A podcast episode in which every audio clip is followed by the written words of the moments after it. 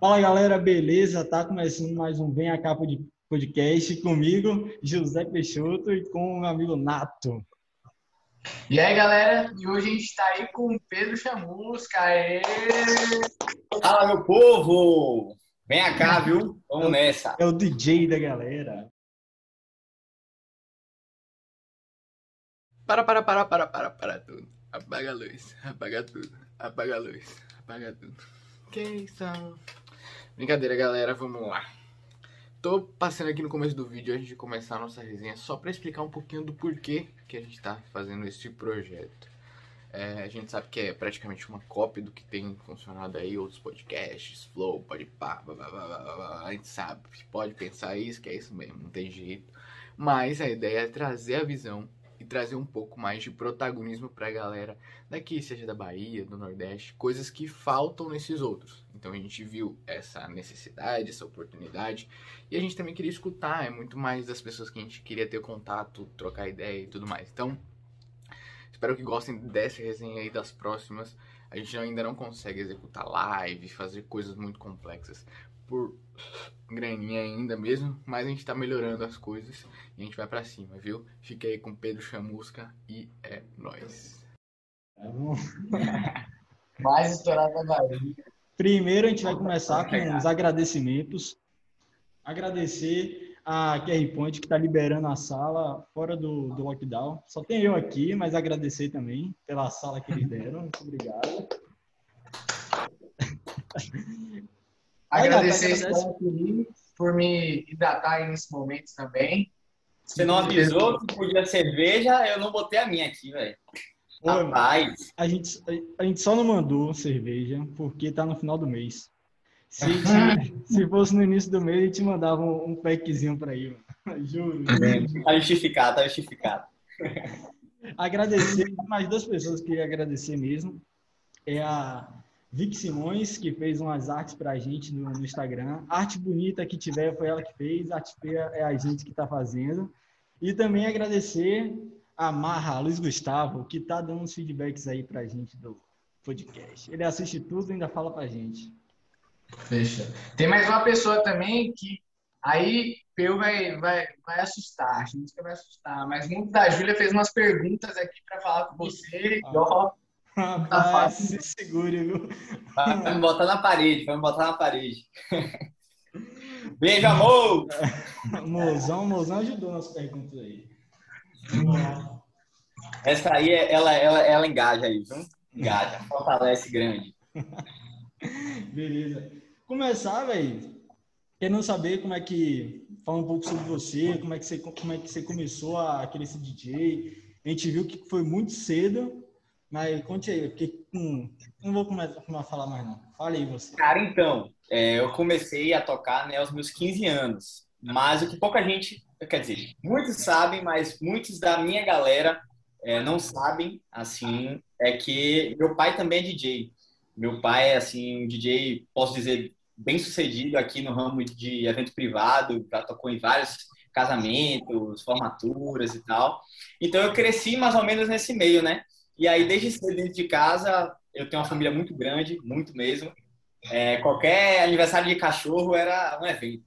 Então, sempre rolava meu pai botar um sonzinho, botar lá o, o equipamento do DJ. E eu, desde pequeno, sempre me interessei e foi acontecendo de forma natural. É, eu sou, eu assim, comecei mesmo a tocar profissionalmente, mas por um desejo próprio que, assim, ajudar mesmo e ter a minha própria grana. Eu sempre fui um cara bem para frente, assim. Acho que por ter primos é, muito mais velhos que eu, a minha geração foi de mulheres, as primas, e os meus primos, assim, com quem eu tinha uma relação, eram muito mais velhos. Então eu via eles meio que naquele primeiro núcleo ali da família, muito mais à frente que eu, tipo, quando eu tinha 15, eles já tinham 18, 19, 20, uhum. trabalhando, e eu queria, meio que me espelhava muito neles, assim, e queria trabalhar também. E aí eu vi a oportunidade de começar, que eu, também era algo que eu gostava, e comecei a tocar profissionalmente. Meu pai começou a me colocar nos aniversários de adolescente mesmo, 14 anos, 15 anos, 16, 17 e tal. E eu fiz um nome muito bom no mercado de 15 anos aqui em Salvador. Então eu passei assim os meus três anos da minha carreira é, tocando 80% de 15 anos. É um mercado que eu gosto muito. É, é um mercado que até hoje eu toco muito. No, é, tipo, acho uma, uma, das festas mais bonitas, assim, de, de, se tocar, porque é uma comunhão realmente, não só da menina, mas da família, né? Dos amigos. E, tipo assim, essa galera de 15 anos, eu brinco que eu nunca quero deixar de tocar, porque eles que sabem o que é que vai ser sucesso, tá ligado? Ah, tipo, eu tô ali tocando. Velho, eu tô ali tocando nos 15 anos e tô aprendendo também, porque é um pedido de música que eu não conheço, algo do tipo, que depois eu vou pesquisar e essa música mesmo depois estoura aí, porque começa realmente nessa galerinha, principalmente agora com o TikTok e uhum. essas músicas estão viralizando. Então é um tipo de festa que eu gosto muito de tocar.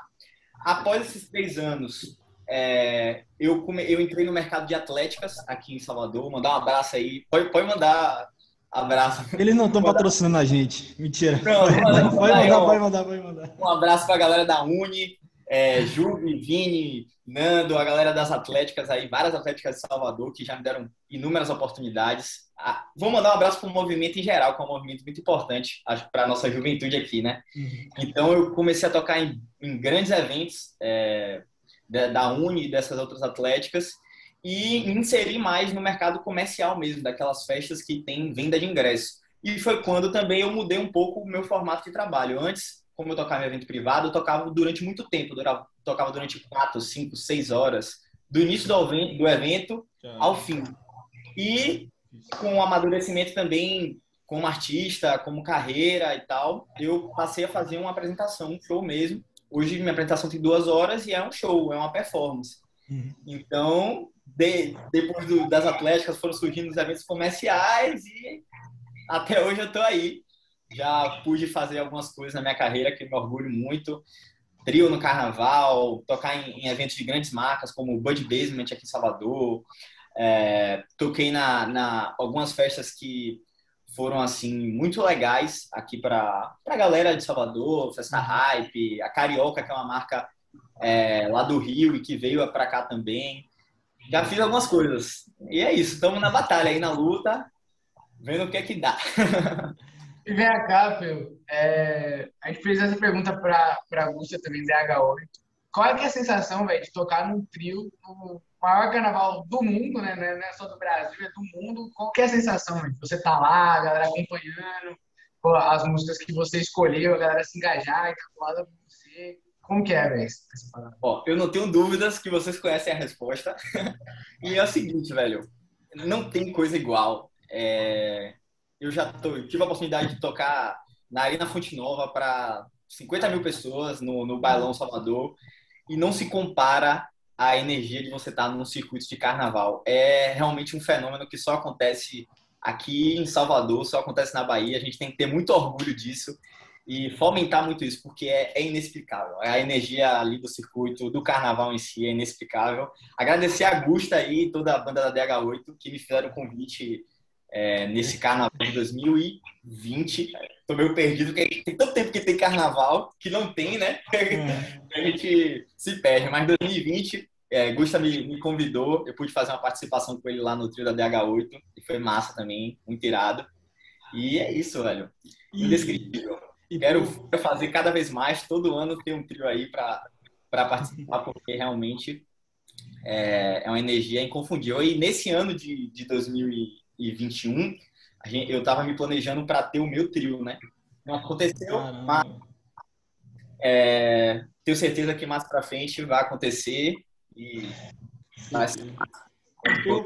Vem cá, você que você que gerencia a sua, a sua carreira, como é que é? Tem tipo assim, tem alguém que tá te ajuda a, a gerir, a fazer os contratos, ou é você mesmo que toca sozinho, faz o contato com a galera, fecha show?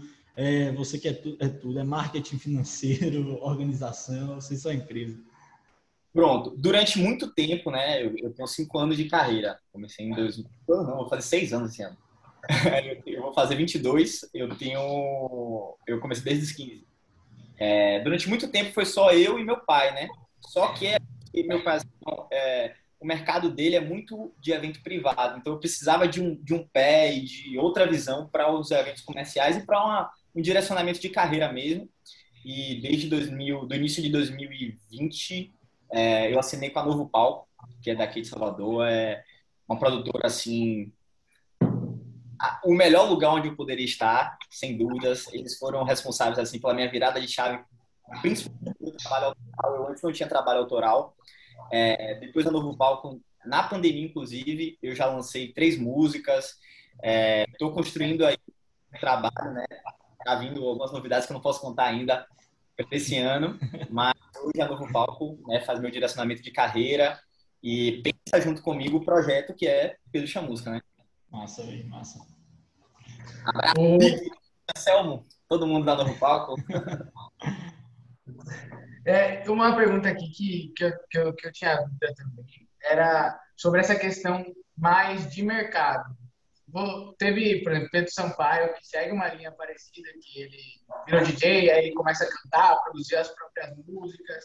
Como que você se encaixaria? Você fala, tipo, qual que é o seu movimento? Gente sabe, ah, rock é eletrônica, tal DJ é tal coisa. Como você se encaixaria nesse modelo?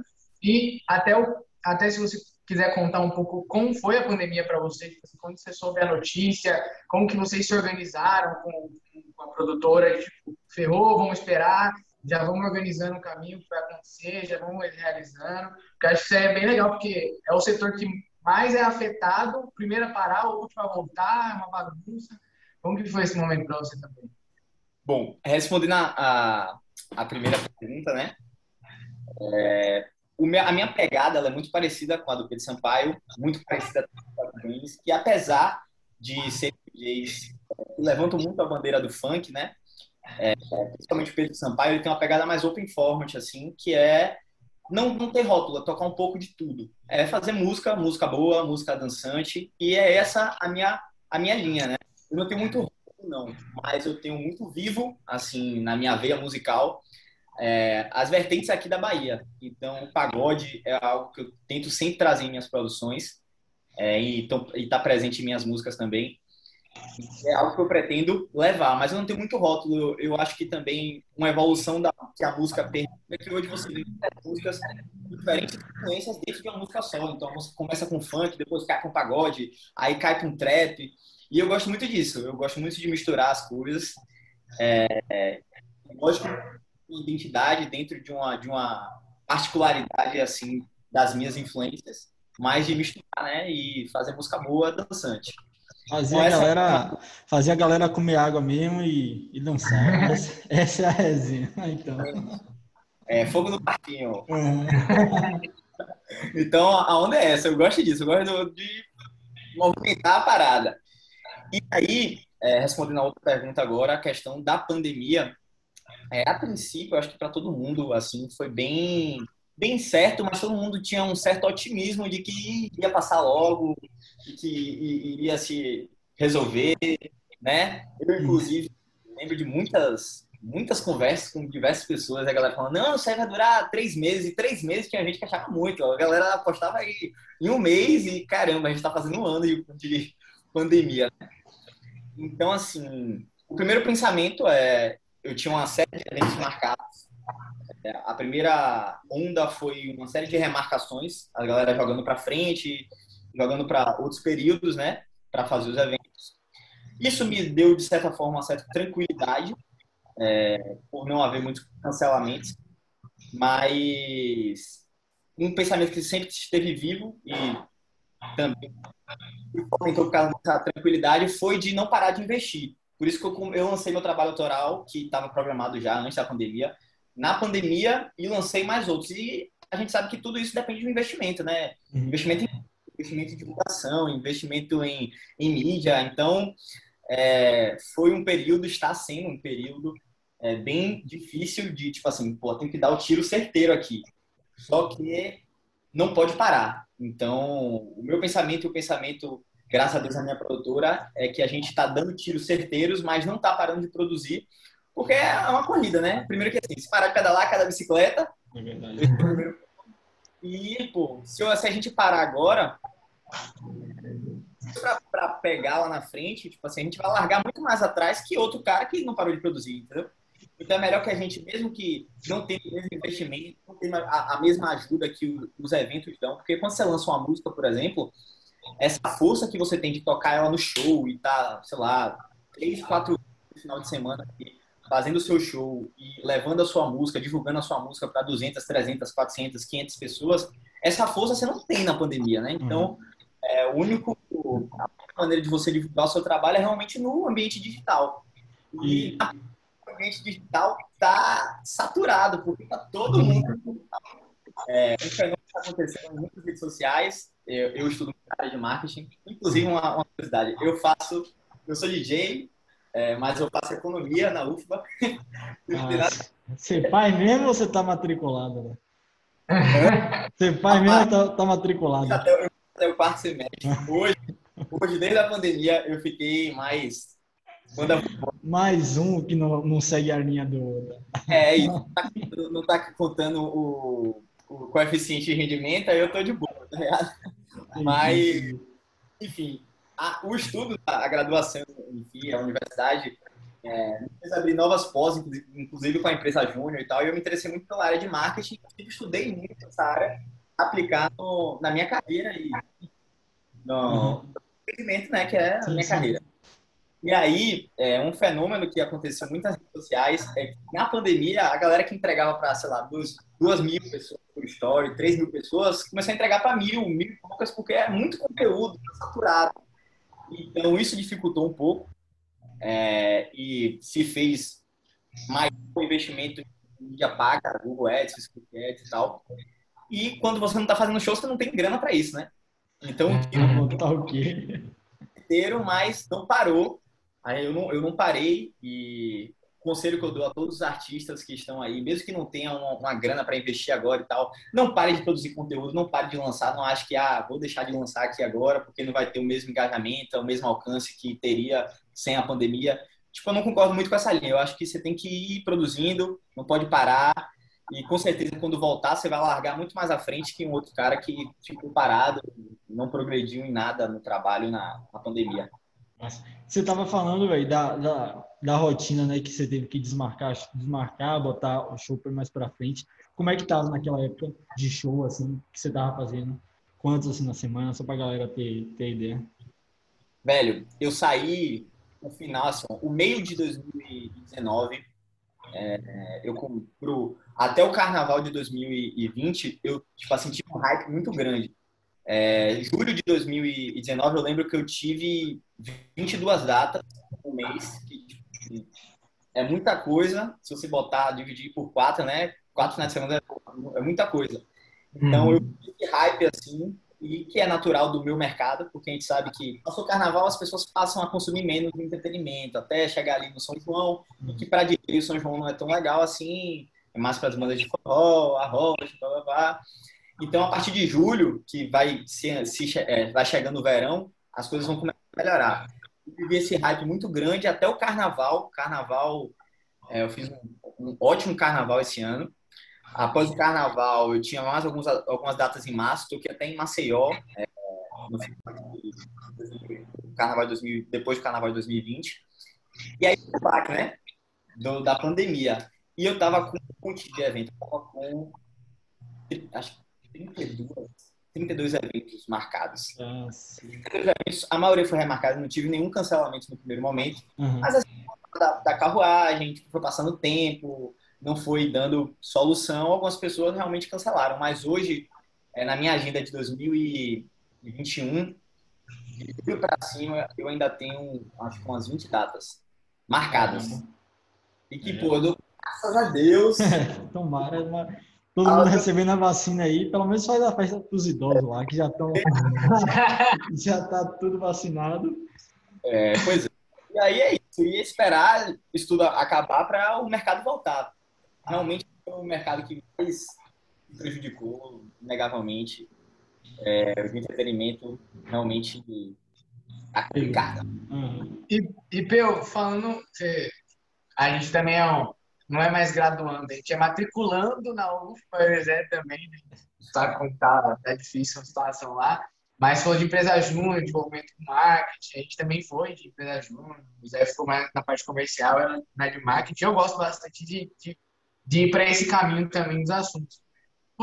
Eu tenho percebido na movimentação da música, assim, muita coisa do Nordeste em si, que é a pisadinha, é, o, Barões, o Xande também pegando um pouco carona, Zé Vaqueiro, estourando nacionalmente.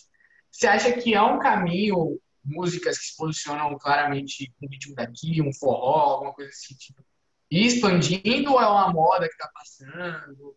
Como você vê também, como você com a produtora conversa sobre o mercado, é, como você expande seus horizontes, fala, oh, a gente vai sair da Bahia, a gente vai atacar tal estado, tem algum tipo de organização nesse sentido também?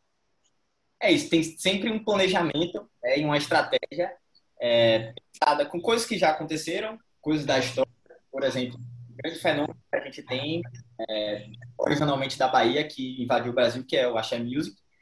E já aconteceu e junta com o que está acontecendo agora, por exemplo, o Pisadinha é, não é da Bahia, mas é algo genuíno do Nordeste, né? E você vê a do país.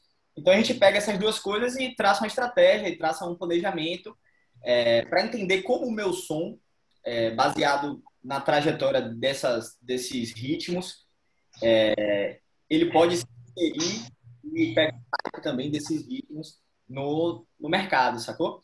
Mas assim, uma coisa que é bem, bem presente, é um pensamento bem presente assim, é que tanto a pisadinha quanto o axé, é, ela tem a massa, né? Tipo assim, do povo. Então, esses movimentos, a maioria desses movimentos que tomam o Brasil, você vê que eles, eles vêm de, um, de, uma, de uma massa que normalmente sempre ouviu esses, esses ritmos e parece que vai é, reverberando para todo mundo. Público até pô, dominar geral, porque assim, é, né, a, a cultura do, do interior tanto da Bahia quanto de outros, outras partes do Nordeste, é muito parecida. A gente vive aqui na, na capital, né, em Salvador, e às vezes não tem dimensão que o Nordeste, a cultura nordestina, principalmente nos interiores, é como se fosse uma cultura só. Então, é, muitas vezes o que está fazendo sucesso no interior aqui da Bahia é a mesma coisa que está fazendo sucesso no interior lá de Pernambuco. Entendeu? Uhum. E isso é algo muito forte quando você pensa que a pisadinha já estava aí há algum tempo e dominou o Brasil, foi chegando em outras capitais, em outros estados, justamente, por, justamente porque já tinha uma massa escutando essas músicas. A mesma coisa para o Axé Music. É, o Axé Music é originário de, de é, ritmos africanos, do samba reggae, de coisas que estavam presentes, não nos interiores naquele momento, mas na, nas massas da capital e no povo. Né? Nossa. E acho que foi decisivo, com certeza, para o sucesso do, do Axé Music, porque o povo já, já tinha cancelado o, é o que acontece hoje com, com os interiores também, né? É, está muito mais conectado, então as pessoas conseguem muito mais consumir esses ritmos e disseminar esses ritmos né, nas redes sociais. Eu, eu, estudo muito essa, essa parte da, da música em si, de como os ritmos e como as vertentes se, é, se, Consolidam. Consolidam, exatamente. E você falou que tava, foi tocar em Maceió. A gente falou com. Estavam com Gusto na semana passada, aí ele falou que ele tentou ficar olhando um pouco a galera de Natal, o que, é que eles estavam curtindo ouvir. Você chega a fazer uma pesquisazinha do que a galera tá ouvindo mais, para mudar um pouco a, a, o seu, seu, a sua playlist lá que você vai tocar, tá, o seu show? Véi, total. É, inclusive, vou passar uma técnica aqui para muitos DJs. É, é uma técnica muito simples que muita gente não faz, que é pergunte ao seu cliente o que é que ele ouve, o que é que ele está ouvindo. Principalmente em evento privado, né? que é uma pessoa que te contrata para um aniversário e tal. É, esse Maceió, por exemplo, foi um evento privado, foram 15 anos que eu fui tocar lá. É, e eu, a primeira coisa que eu fiz foi conversar com a aniversariante e perguntar o que ela gosta, o que, é que os amigos gostavam, pedir uma playlist para ela assim. Isso é o máximo, porque tem algumas coisas que eu já imaginava que ela ouvia, que já estava no meu repertório, mas tinha muitas coisas que não estavam e que eu pude acrescentar e que depois essas músicas estouraram, tipo, é, nacionalmente. Eu já tinha no repertório, uhum. então é, é, é, uma atividade assim para os DJs que pergunte ao, ao seu público o que, é que ele ouve, o seu cliente, e preste muita atenção nas festas, um pedido de música, alguma coisa, porque pode ser um, uma ideia, uma dica de uma música, de um ritmo que está crescendo e que pode ser uma força, né? Então, é, ah, falando até dessa parte de mercado, a, a, decisão de cantar também, né, na música, foi decisão de uma coisa que você sempre quis, ter uma música sua, produção própria, assim, era, era um sonho, ou você viu que era uma opção para não ter que ficar buscando muita parceria, depender de outros artistas, ou até uma forma de se consolidar melhor? Como que você viu esse caminho? Você tomou essa decisão também? Show. Ó, tudo, tudo que você falou fez parte da decisão, mas com certeza o decisivo, assim, foi um sonho mesmo. Eu sempre gostei de música, sempre gostei de cantar. Eu aprendi a tocar violão autodidata, pequeno. de tocar aos oito anos, sete anos, eu já tocava, já cantava. É, então, assim, foi, foi realmente uma, uma consolidação do sonho de querer cantar. Por mais que fui empurrado, incentivado é, a ser DJ, eu sempre tive esse lado cantou assim em mim e sempre gostei, né? E decidi lançar meu trabalho autoral, não ter esse lado cantor comigo, não fazia sentido a música sem estar cantando. E buscasse parcerias e é o meu o meu objetivo ficar cada vez mais parcerias. As pessoas elas crescem quando elas se juntam todo mundo pode crescer. E se o, o amiguinho ali do lado está crescendo com você, é ótimo, porque quando você estiver na baixa, ele vai estar tá na alta, ele pode te jogar para cima. Quando você estiver lá em cima, você pode jogar ele para cima também. Mas, mesmo tendo essas parcerias, a minha intenção sempre é cantar nas músicas. E foi um período também bem legal para mim, de aprendizado. Eu realmente parei para estudar, porque apesar de já ter a vivência aí de cantar há muito tempo, informalmente, é muito diferente você cantar num show. Você tem todo um trabalho de respiração, toda uma preparação que, para quem não tem costume, né, é, barril. Eu, eu até agradeço aqui. É, eu tive uma grande, grande, é, uma grande né, para preparação. E é isso. E Continua Você, você chegou a, eu vi que chegou a estudar também para DJ, não foi? Mesmo com mesmo com, seu pai, tudo que, a gente não sabia. Você chegou a buscar curso e tudo mais, como é que foi isso aí? Então, é, eu nunca fiz curso para DJ de é, mixagem, né? Tocar. Eu fiz produção que é justamente para você aprender a produzir músicas no software em casa e fazer suas próprias músicas. Eu não sabia. Em 2016 eu fiz o curso da Cal, que é uma escola de DJ daqui, daqui de Salvador. E pô, foi muito enriquecedor para mim, velho. Muito mesmo. Mas é aquela você pode fazer mas se você não praticar, não. Desde 2017, quando eu terminei o curso, até mais ou menos 2018, não produzia tanto. Eu passei a produzir muito mais em 2000, final de 2018 para 2019 e o né? E aí foi que eu eu deslanchei assim para produção e que me considera ainda um cara muito é, razoável. As minhas músicas todas, apesar de eu, de eu ter as ideias de fazer a, a, primeira guia que a gente fala, né? Que é para a música, sempre passa por outro produtor, um cara que tenha uma, uma maior habilidade em masterização, em mixagem, uhum. para poder dar o, o, trato final ali. É, uma, é, uma, é uma, uma arte, né? Que você está sempre, sempre, igual qualquer coisa, né? Ô Zé, depois a gente vai cantar a música pra ele também. Né? Vou mandar daqui a pouco e ele vai dar uma mixada. Bota. Bota. Pô, vou mandar, vou mandar, pô, também. A gente tinha uma dupla que chamava Os Playboys do Pagodão. Aqui o empresário canta, bebê. Era, o, era, era o slogan da bunda. Eu, velho. Deixa eu ver se eu acho aqui. No meio da música também. Hoje era pagodão, se for que gosta, era um pagodão, falando de situações dos adolescentes, que era, às vezes tá com a, com a namorada no, na sala e a mãe tá no quarto, aquele clima tenso, às vezes vai pedir um iFood e tal, era, era, era umas conversas mais ou menos nesse sentido aí. A gente fazia as letras B, esquecia tudo no outro dia, se, e aí acabava a banda. Era a banda de final de semana, só acontecia sábado e domingo só bola, show de bola. Assim que nascem melhores resenhas. Inclusive, eu, eu sou compositor também, né? Eu tenho, eu tenho algumas músicas que elas nasceram assim na resenha, são músicas que eu, que eu tenho uma paixão enorme, assim. Não estão lançadas, a maioria das resenhas não tem nenhuma lançada ainda, mas estão guardadas para uma oportunidade e quem sabe para vender para alguém, porque são músicas muito boas que só nasceram na cachaça. Oi, irmão. Eu mandei, eu mandei até para Sacra. Sacra, você está convidado também. Se quiser participar, a gente, a gente manda para você. Pô, peraí que eu estou salvando o vídeo aqui. Ô, Pedro, você estava falando dessas resenhas, dessa, dessa coisa mais informal.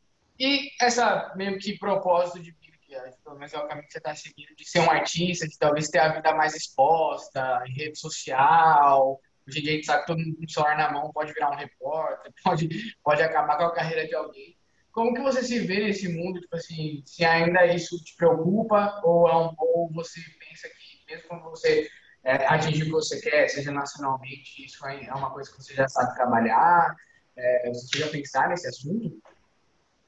Cara, assim, é, eu, eu observo muito, né, como, como acontece, também essas ondas de cancelamento, essas paradas, eu observo muito, assim, como acontece, mas eu acho que a rede social nada mais é que o espelho da sociedade, no geral. Se você é uma pessoa é, boa, enfim, na sua vida normal, né, uma pessoa sensata, enfim, você vai levar isso para a rede social e você vai sofrer o julgamento dessa sua personalidade. Uhum. Acontece que a grande diferença entre a vida normal e a rede social é que você tem uma, uma abrangência muito maior, né? Na, na rede social, porque é, não é uma roda de amigos que você fala uma merda e, e que ficou ali. É uma merda que vai ficar para mil, milhões, e se a merda cresce, é tipo assim, milhão e a pessoa tá cancelada. Mas é como eu falei, é um espelho, é um espelho da sociedade. Então, assim, cada um tem sua, sua evolução, sua, sua, sua personalidade e que a pessoa tem que saber lidar com isso, né? É, não só na rede social, mas na vida dela particular em geral. Então, assim, eu me preocupo, mas eu não me preocupo em não ser uma pessoa que eu não sou. Tipo assim, eu me preocupo ser quem eu sou na rede social. Eu acredito que eu sou uma boa pessoa, não sou perfeita, tenho crenças e tenho pensamentos que para muitas pessoas talvez não seja é, legal, mas assim, eu tento ser ao máximo uma pessoa boa e uma pessoa sensata, né, de, de saber respeitar o espaço do outro. Eu acho que o respeito é, é essencial. Tá acontecendo um relaxo aqui. Tá, tá. Eu não tô vendo aqui, não. É, falando de cancelamento, tá acontecendo um relaxo aqui. Meu, calma, tá chegando, tá, tá fazendo meia hora aí já de, de live. Aí agora vai chegar a parte do quadro. Quer fazer alguma pergunta antes, Nato? Vou, começar, vou lançar o quadro. Bora largar o doce, meu filho. Solta, ah, solta a vinheta, vai. Vou terminar o, o, o, pensamento que eu não tinha falado. É, mas enfim, a questão do cancelamento, velho, é tá aí, pode acontecer e é igual um gerenciamento de crise, velho. Se acontecer, você tem que saber contornar para como tudo na vida. Um cancelamento acontece todos os dias, seja com sua mãe, seu pai, com um grupo de amigos. Você nunca vai agradar todo mundo. Mas é, é, é como você sai disso e como você cuida para que isso não aconteça, respeitando o lado do outro e procurando ser o mais razoável, o mais é, sensato possível. E é esse pensamento que eu levo, assim, para não me é. preocupar é muito ter, ter certeza do que está fazendo, né, véio? Confiança também da, das paradas que você quer para a sua vida. Então, você vai ter, passar. aprender também, né? A gente não é certo todo, é importante a gente expor o nosso pensamento, ter convicção e certeza, mas ter humildade de aprender e ouvir o outro, para você saber que, pô, eu pensei, acreditei nisso minha vida toda, mas pode ser que eu esteja errado, né? E tá sempre aí para aprender, né? E, e, tem, uma, tem uma frase que eu, que eu ouvi uma vez e, é verdade, assim, se, que uma pessoa que não mente, né, que ela só é real com aquilo que ela acredita, ela não precisa lembrar de mais nada. Então, muitas vezes as pessoas que sofrem ou, ou têm medo de sofrer cancelamento, ou até tipo, de ter a vida pessoal divulgada, alguma coisa ali por trás não, ela não está sendo verdadeira com o público dela. Então, às vezes, até é, até um foi mais desalinhamento de expectativa e imagem né, do que exatamente tipo, uma coisa terrível que a pessoa está fazendo. É a questão da coerência, né? Tipo assim, se você é uma pessoa coerente com você mesmo, você vai ser coerente com a sua rede social. E eu acho que o que pega mais no cancelamento é justamente a incoerência. É, eu acho que as pessoas são muito mais canceladas quando elas tentam ser uma coisa que elas não são realmente, do que a pessoa fala, ah, eu sou assim mesmo e quem, quem gostar, gosta de mim, quem não gostar, tchau. É a questão é. Da, da, da, coerência, né? Se você é mais coerente, às vezes o tombo é menor. Se você é uma pessoa muito coerente, se mostra muito coerente, o tombo é maior. De fato. Então, soltar, soltar a vinheta. Não vai ter nada agora. que a gente vai lançar depois. Mas vamos lá. O quadro que a gente está lançando agora é o seu primeiro, viu, Peu? É Largue o Doce. Que honra! Largue o Doce. É, aí vamos, vamos lá uma pergunta. Que que é tipo, prefere? você, você prefere, aquela você prefere isso ou aquilo? E aí você vai argumentar o que, que você prefere um. Vai ser um pouco desconfortável, de, não vai tomar também não. Bora, Mas bora. Aqui é para ver, viu, se você tá, assim, um, um espírito altruísta, você fala assim, não, deixa eu com o meu aqui e a gente vai ver o que a gente resolve. Ó, a pergunta é, acabar com corona hoje, mas nunca mais pode ter show, então, nunca mais você vai ter um show na vida, você vai ter que se virar na economia, no marketing e tudo mais. Ou esperar até 2025 para ter a vacina e estar tá liberado o show, só que você vai tocar no Maracanã. O primeiro show, show seu vai ser no Maracanã lotado. Todo mundo gritando puxa música e tudo mais. Não, acabar com os meus shows ou com os shows da, da humanidade? Show no geral, acabar com todos os shows. Mas todo mundo vai estar vacinadinho, o corona não vai existir, a parada vai Ó, eu optaria é, por não parar agora e manter os shows, porque a gente tem uma questão econômica, né? Uma galera que deve vir desse É, o cara é então, esperto mesmo, porra. É, e, e não é real, que eu tenho, eu tenho é, acompanhado né, o drama de pô, milhares de famílias, eu tenho funcionários também, meu pai eu falei que meu pai disse, mas a gente tem uma empresa, na realidade, de estrutura de som e iluminação em eventos.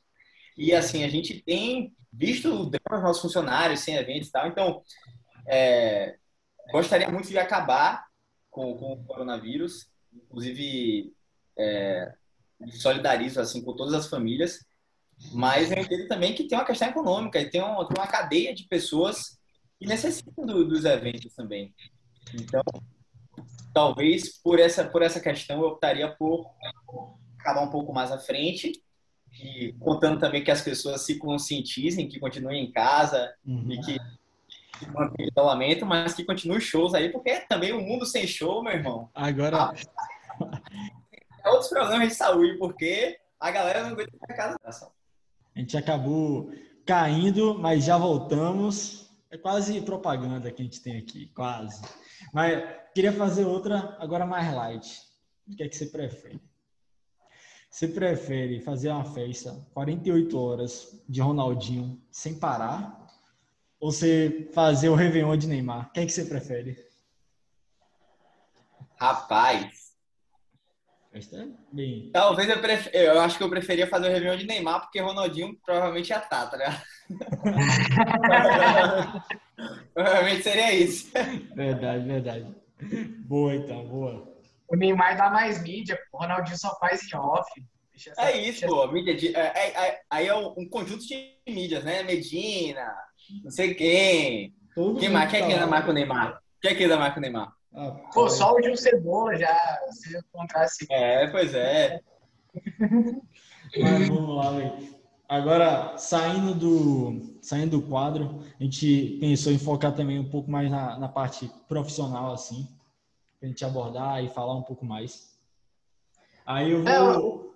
Diga. Não, eu acho que a gente já, já tocou bastante nisso, né? Essa parte profissional, mas é, é, é até um, uma retomada do começo que você falou que seu pai era DJ, que em casa você tinha esse exemplo e tudo mais. Você, Peu, seu pai chegou a falar assim, ó, faz o que eu falo, não faz o que eu faço, então tendenciou a, fazer outra coisa. É, você fazer faculdade também foi uma dica dele, falou, ó, tem um caminho artístico aqui, mas também fazer faculdade é uma parada que é legal fazer, porque você tem uma, uma profissão, algo a ser seguido, é, o conhecimento também não perde mais.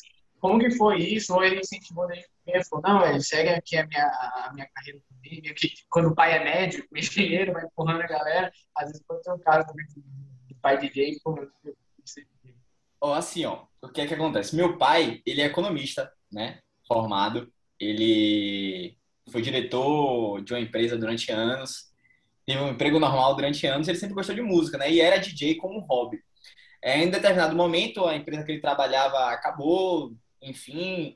É, ele não estava muito, muito afim de, de continuar com o emprego tradicional que ele tinha. Ele pegou o que ele tinha e investiu na empresa né, de, de estrutura e passou a fazer o, o hobby dele, que era DJ como atividade essencial, é, principal, né? E aí, o que é que acontece? Ele nem lembra disso, ele fala que não, mas no início ele não queria que eu fosse DJ, não. Ele não queria que eu, que eu, que eu tocasse, não. Ele, ah, vai estudar, vai fazer outra coisa, não queria. Não sei porquê, nunca perguntei isso pra ele, vou até perguntar, mas quando eu falo, ele disse que não falou isso, que é mentira, mas ele falou, não sei porquê da época. Não queria, mas depois, aí ele foi me empurrando. Meu pai, assim, pô, foi o que mais me ajudou, com certeza. tudo que eu sei hoje eu devo a, a meu pai, assim, na minha carreira. E foi o meu grande professor, meu primo também, DJ Rico. Eu tenho um primo que. É, eu sou a terceira geração já. É meu pai, ah, aí depois Rico, a família. que é meu primo, mas que assim sempre foi muito próximo ao meu pai, né? É, Rico também é DJ, toca aqui em Salvador, em vários, vários lugares, né? Tem uma carreira muito, muito, muito grande também aqui. E eu já fui a terceira geração. Então, eles foram meus professores, assim, todos me incentivaram, total. Minha família, inclusive, total, me incentiva até hoje, abraça todos os projetos, compartilha clipe, música, tudo. Eu tenho um apoio muito legal, assim, meus amigos também, e eu sou muito grato, muito feliz por isso. Nossa, você falou, você falou que tocou já em alguns lugares. É, qual foi o lugar assim que você mais gostou de tocar, mano? Tipo assim, a festa que você falou, pô, essa aqui. Eu vi um vídeo seu de, acho que foi em Guarajuba, que tá, foi, tá, a galera tá animadaça, você pulando no, no palco lá. Qual foi o que você mais, mais curtiu, mano? Velho, é, como eu falei, eu já toquei em, em, vários lugares, tenho memórias, assim, muito bacanas de várias festas. É, o Guarajuba Festival, que foi esse momento aí que pô, foi animal, assim. É, por dividir palco com, no Guarajuba Festival com Cat Dealers, é, se não me engano, Kush tocou nessa também ou tocou na Hype, não lembro. Mas é, 30-30 tocou e pô, tá ali e ver o público que tava com tantos artistas maiores é, respondendo ao, ao, meu trabalho, ao meu show, foi pô, irado. É... Mas assim, eu toquei na Fonte Nova, toquei no Carnaval, mas eu tenho uma memória muito, muito gratificante que foi da minha festa, que a, a minha festa se chama Chama no Baile.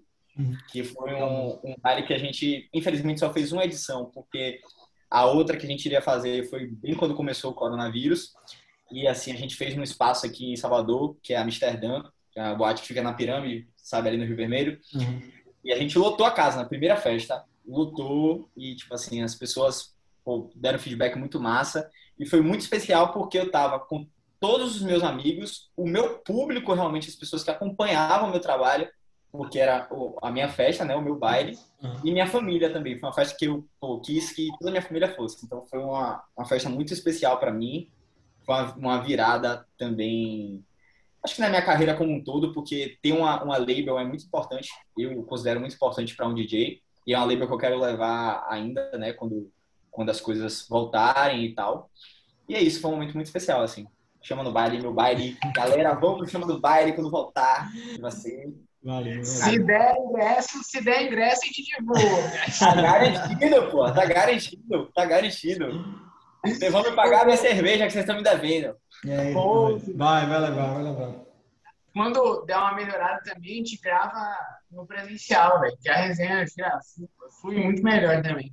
Mas, teu, qual que foi, talvez, no momento, teve, teve um, esse aí que você chama no baile, que foi, assim, uma realização, uma coisa foda de acontecer, mas qual foi o momento que, sei lá, você tava tocando e você falou, caralho, velho, como que eu tô aqui? Ou, tipo, aquela hora que bate a realidade e fala, pô, as coisas estão acontecendo mesmo. Foi dentro do palco? Foi em algum momento que te chamaram para fazer alguma coisa? Algum artista que falou com você que você falou, caralho, o que tá acontecendo? Véio? Teve algum momento que você falou assim, pô, não tô entendendo mais nada, velho? Teve, e foi no carnaval, primeira vez que eu toquei num trio no carnaval, que foi no Bloco da Solares. É... Eu, assim, por ironia do destino, as... eu ia tocar num horário, não que não, for, não, não fosse irado tocar no horário que eu ia tocar, mas eu ia tocar num, horário e atrasou as coisas e por ironia eu tipo assim peguei a melhor parte do circuito que é o final de Undina ali onde você passa todos os camarotes e vai até o Salvador né? E velho foi indescritível assim. Fiquei até arrepiado. Foi indescritível assim muito muito foda. A, tipo, a adrenalina de estar a primeira vez no trio de estar no carnaval aquele mar de gente assim e de tipo um turbilhão de pensamentos né pô tá dando certo nunca imaginei, tipo assim, sempre me imaginei estar ali, mas não estou acreditando que eu estou ali. É, tem, tem a diferença, tem a galera que acho que não imagina, mas eu, eu sou muito sonhador, assim, eu é, coloco um objetivo e vou atrás. Então, é, se eu quero tocar no, no Rock in Rio, eu vou estar todo dia acordando e me imaginando no, no Rock in Rio, me preparando para isso. Só que você tem a sensação de não estar acreditando também, né?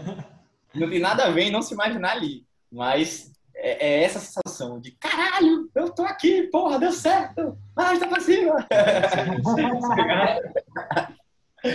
ai, ai. E, e Peu, partindo do melhor momento, assim, agora vamos pensar no, no perrengue. Já passou um perrengue assim na. Ah, meu, demais, olha que nada acontece. Uma, umas tia, vazia. umas tia velha falando, toca isso, lá nos 15 anos. Ai, demais. Isso aí é o que mais. Ó, os dias de glória são poucos. Uhum. mas, mas os de luta, irmão, rapaz. São demais. Pista vazia, já. Já toquei muito. Uma galera chata, tipo assim. Em geral, eu sou bem, eu sou muito receptivo com as pessoas de, de tipo assim, as pessoas pedirem música e tal, porque eu gosto, como eu falei. Mas tem certos pedidos e músicas que você tem que ponderar que, tipo assim, porra, eu não posso estar tocando uma parada e botar um, um sei lá, uma lambada agora para um público jovem que talvez não, não goste, tá ligado? Eu vou quebrar minha pista. E mesmo que você queira realmente agradar aquela pessoa também, às vezes não dá, porque você vai desagradar a maioria das pessoas que estão no evento. Uhum. Então eu sempre procuro ter muito tato e falar, pô, infelizmente não dá, porque não faz parte do meu som e tal. Mas já tive cada situação, velho, de algumas pessoas que é, realmente começaram a invadir o meu espaço, sacou? De serem realmente chatas pedindo e de tornar uma situação desconfortável. Aí tem pista vazia, o que, tipo assim, é meio chato porque você tá ali na adrenalina para tocar e a pista tá vazia. Uhum. É, já aconteceu muito, mas eu sempre procurei também fazer o meu melhor, independente do, do, das circunstâncias. Então, uma pista vazia eu sempre enxerguei como uma oportunidade de eu testar a minha capacidade de encher aquela pista. É, graças a Deus, eu, eu, eu, nunca comecei uma pista vazia com a pista vazia. Não, já comecei, mas pouca, poucas vezes. poucas vezes. Na maioria sempre dá certo. Sempre a pista tá vazia ali, mas você, eu vou fazendo estratégias de músicas que eu posso estar chamando o pessoal, falando no microfone para pista encher e para festa bombar.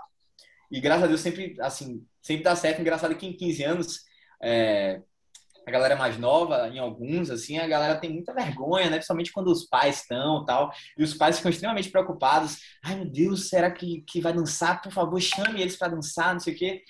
E eu desenvolvi um tato, né, para tá conquistando essa galera. De, de, tipo, os pais ficam muito ansiosos de querer que eu fale logo no microfone pra galera ir, e não vai, não vai assim. Você tem que ir no tato, você tem que ir no sapatinho, vai botando a música que eles gostam, vai falando um pouquinho e tal até uma hora que a pista enche naturalmente.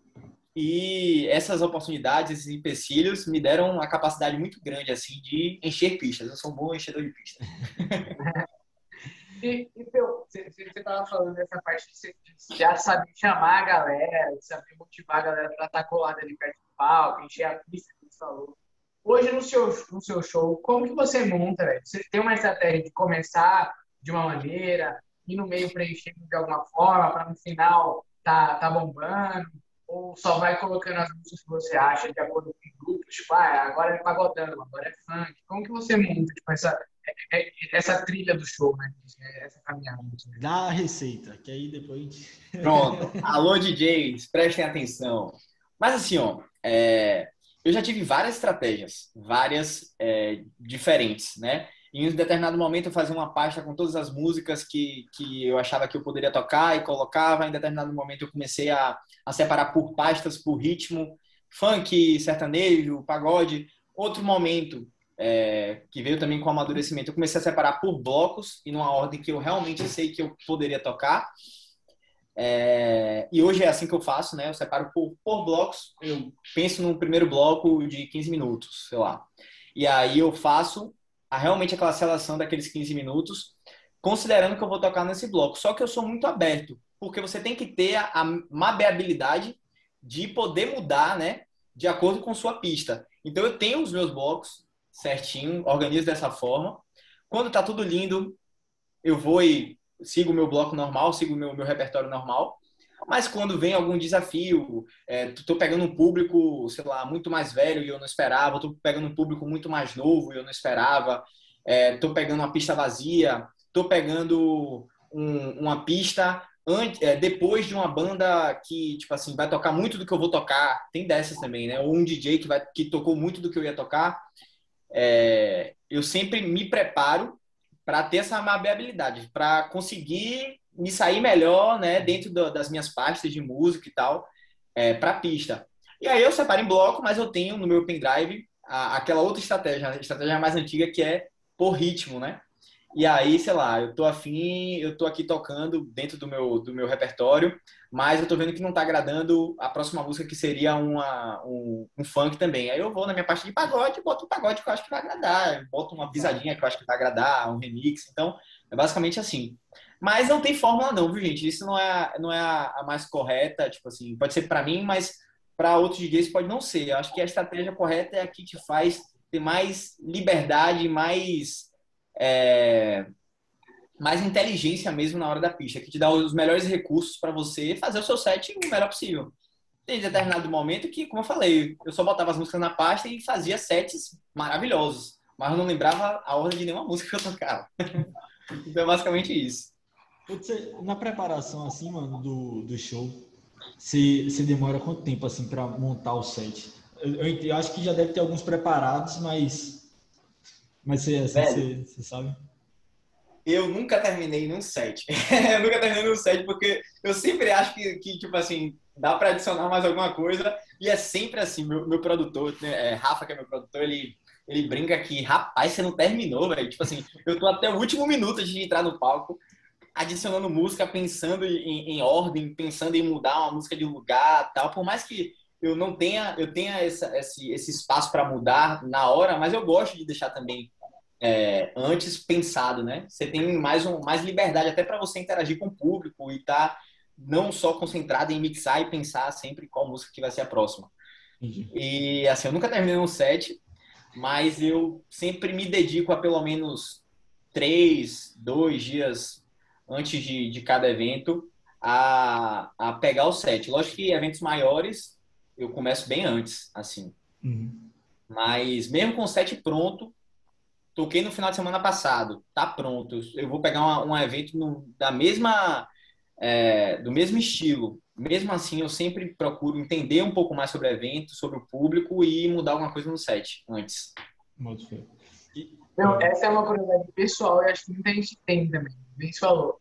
Tem gente que acha que é largar o pendrive lá e, ó, deixa, deixa rolar, finge que tá, finge que tá ali curtindo, finge que tá mexendo. Mas como que é no show, velho? Você consegue dar uma curtida também? Como que é a operação? Então, tá tocando a música, ali você tem os blocos, explica como que funciona para você, tipo assim, como que você controla, é, ali vai, vai ter umas bases prontas, você vai mudando na hora, já é uma coisa que você treina em casa, tipo, mistifica um pouco para quem nunca viu um trabalho de DJ, às vezes só tá escutando na festa lá, tá achando que aquilo lá tá, tá só rolando e você tá lá trabalhando, né? Tá mexendo nas coisas.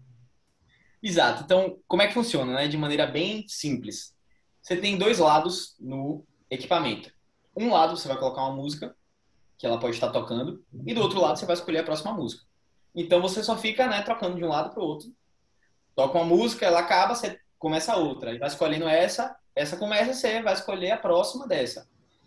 É, e aí o, o, a função do DJ é mixar essas duas músicas, tirando, tirando a parte do repertório, que é muito importante, mas mixar essas duas músicas para fazer é, na maior parte das vezes, uma transição suave para que não quebre o, o, clima da galera, né? Para que a galera se mantenha no mesmo ritmo, no mesmo clima e tal. É, eu, assim, hoje não mixo mais é, uma música logo após a outra. Tipo, como eu separo em blocos, normalmente eu preparo no meu software de produção já uma sequência de músicas. Um bloco de 10 minutos, um bloco de 15 minutos, já com as transições e às vezes só faço a transição de um bloco para outro sabe? Por que, que eu faço isso? É...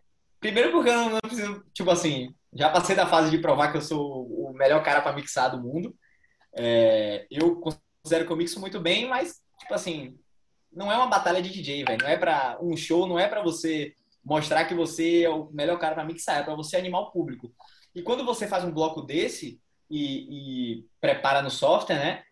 Você tem mais liberdade para fazer outras coisas que não dependem disso, mas que vão animar o público. Por exemplo, falar no microfone, ir lá na frente do palco, são coisas que, que são presentes no meu show e que eu preciso disso. Outros DJs não fazem questão, mas eu preciso. É, tá ali animando o público, fazer uma brincadeira com alguém, chamar alguém do, do público, colocar no palco. Então, como eu que estou controlando, não tenho uma banda atrás tocando, eu que estou controlando, eu preciso desse bloco maior para eu ter tempo de fazer isso. Então, hoje, eu é, a minha operação é basicamente essa, né? Eu faço blocos. Lógico que quando aparece essa questão de ter que mudar, né? Porque se, se a próxima música do meu bloco não for a, uma, uma que eu acho legal para aquele público naquele momento, eu não vou tocar. Eu vou parar no meio do bloco e vou colocar outra que eu acho legal e que não necessariamente vai ser dentro de um bloco também, né? Uhum. E aí é isso. Na maioria das vezes tem esses blocos, mas eu sempre me, me deixo muito livre para adicionar outras músicas e mixar lá na hora também. Tem a questão das bases, porque como eu canto, as minhas músicas autorais eu canto ao vivo, e aí eu, eu, coloco, eu solto as bases e canto, né? Normalmente vou na frente da mesa e tal. E tem a questão do pad, que é isso aqui, ó. Vou mostrar para vocês. Que aqui isso é um, um pad, oh, que é um sampleador. Isso aí eu queria ver mesmo. Você bota no, nos vídeos lá só. Tum, tum, é, isso aqui é isso é um sampleador né? Você coloca aqui os samples, que são pedaços de áudio, e você toca ao vivo. Você pode botar uma base e brincar com os pedaços de áudio e tal. Eu toco isso ao vivo, né? Então tem um bloco do meu show que eu faço ao vivo isso aqui. Nossa, e isso é basicamente essa a operação, né? Mano, eu vejo assim, velho. Então não é, é pra botar o pendrive. É, velho, muita coisa. Botar o pendrive faz parte, mas não é só isso. E, pô, sendo tanta coisa assim, o que, é que você diria pra, para a galera que está querendo, tá querendo começar, tipo assim, precisa de muito investimento, não precisa, dá para dá para começar de boa com as coisas e, e construindo sua carreira. Mas o que, é que você diria assim pro pessoal?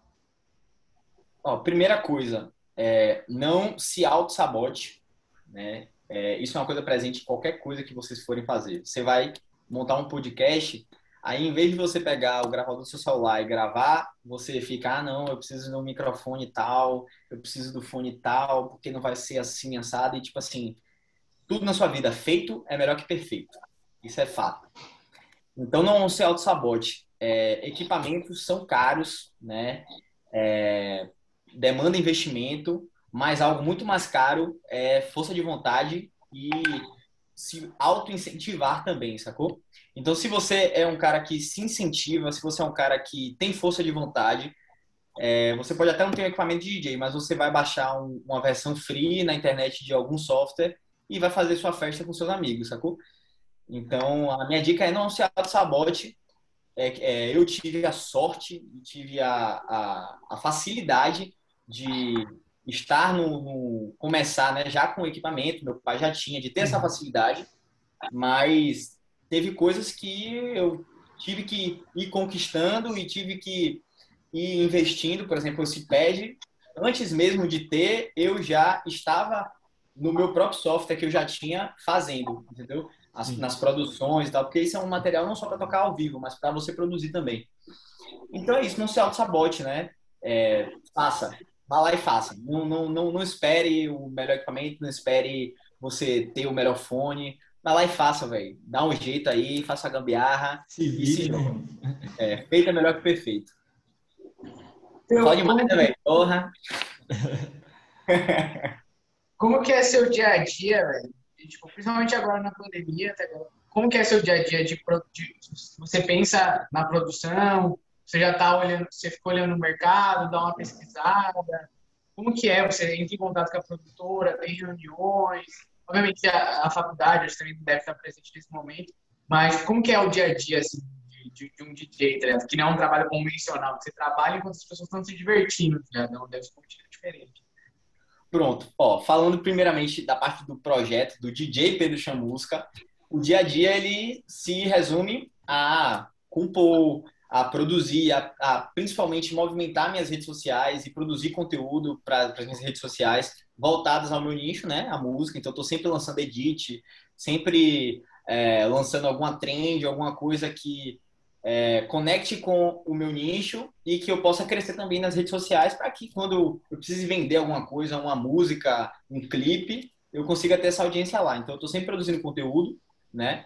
É, junto com a minha produtora, a gente está sempre realinhando o planejamento, ainda mais nessa coisa da, da pandemia que é, as coisas ficaram muito incertas. Então, velho, a gente já fez uns seis planejamentos por ano, assim, toda hora muda, aí a gente, não, não, não, vamos remanejar. Então, é basicamente isso. E estudar, né? Estudar muito.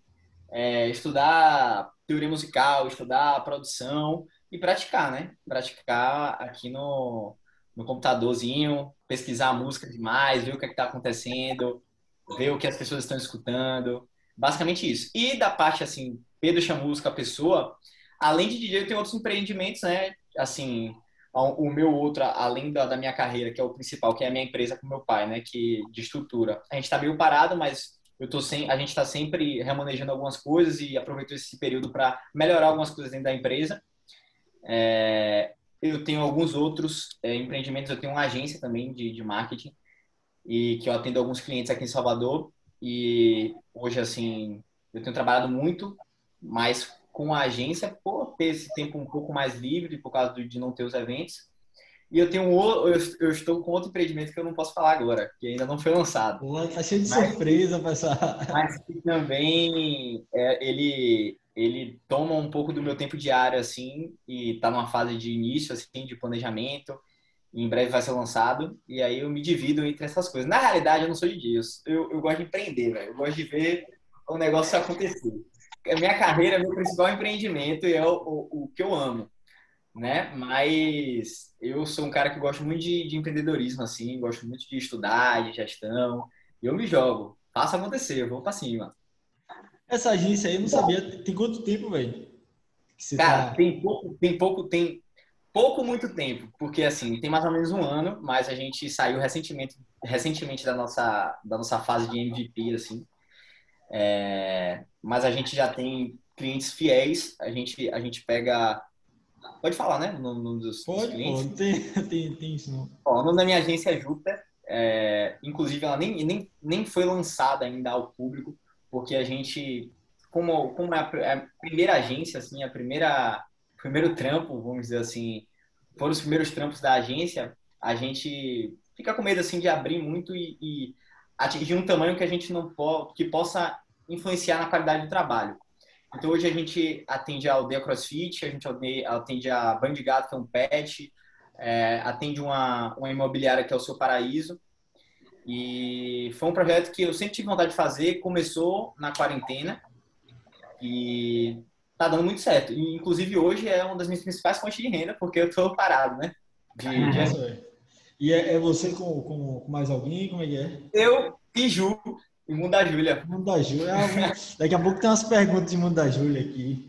Inclusive, a gente. É engraçado isso, ó, curiosidade. Vou abrir aqui, vamos. A gente começou a namorar depois da agência. A gente primeiro começou a trabalhar junto e depois que começou a namorar, né? Então, basicamente, ela, ela, ela é graduanda, mas ela é graduanda mesmo, não é matriculanda, não. Ela é graduanda mesmo em publicidade e propaganda, tá ligado? E, e a gente montou uma agência juntos e pretendemos que ela cresça, né? E resenha é massa, velho. Que massa. Irada, velho. Curiosidade aí.